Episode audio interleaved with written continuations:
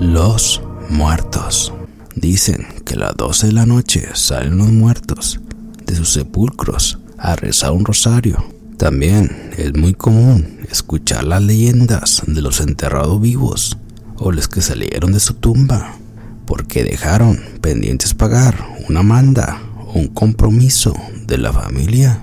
Sin embargo, lo narrado por Jesús Torres, según este hombre, hace más de 40 años que fue panteonero, un señor de nombre José García, quien tenía una esposa llamada Beatriz Rueda. Ambos eran responsables de abrir la puerta a las 7 de la mañana a todos los trabajadores del panteón. Sin embargo, siempre que se quedaban dormidos, excusaban que su tardanza se debía a que estaban desvelados de tanto abrir la puerta a los muertos porque salían a visitar a sus familiares. Esta pareja, especialmente Beatriz, estaba tan convencida de lo que decía que nadie se atrevía a desmentirla. Sin embargo, los trabajadores tomaban a broma esta justificación y cada vez que entraba cualquier persona se decían unos a otros, ahí viene un muerto. Cuando se trataba de una mujer joven y guapa, decían, mira, qué bonita muerta, viene ahí. Hasta el pico se pintó y se perfumó para enterrarse de nuevo. Sin embargo, un día que llegó don Jesús de la Torre a las 5 de la mañana, porque venía un trabajo pendiente, cuando miró que en la esquina suroeste del cementerio había dos mujeres vestidas de negro se dirigían a la puerta.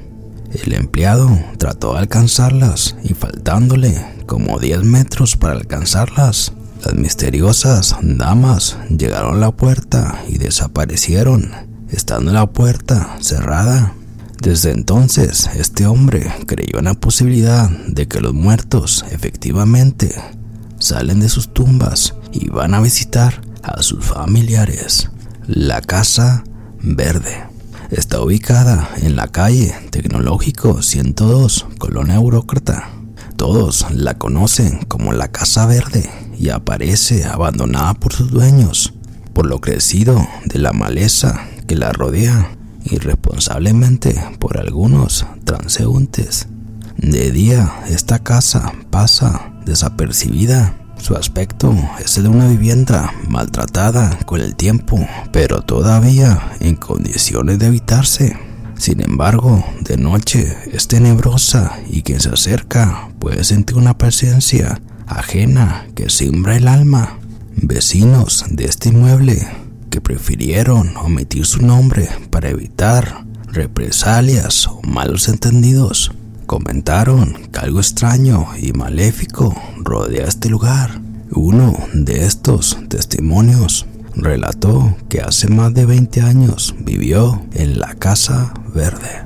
Una mujer que se dedicaba a realizar trabajos de hechicería, con lo que acudía un amplio número de personas. Llegó un día en que un hombre de poder y dinero pidió un trabajo especial a esta curandera que incluso fue pagado por adelantado. Sin embargo, algo salió mal en el embrujo o favor que esta mujer realizó para su cliente, ya que a los pocos días un grupo de hombres interrumpió el lugar de la presunta estafadora, matándola a ella y a su esposo. Este multimicidio conmocionó a la sociedad de Durango, pero nunca se encontró a los responsables de tan brutal crimen permaneció sola por algún tiempo hasta que otras personas intentaron habitarla.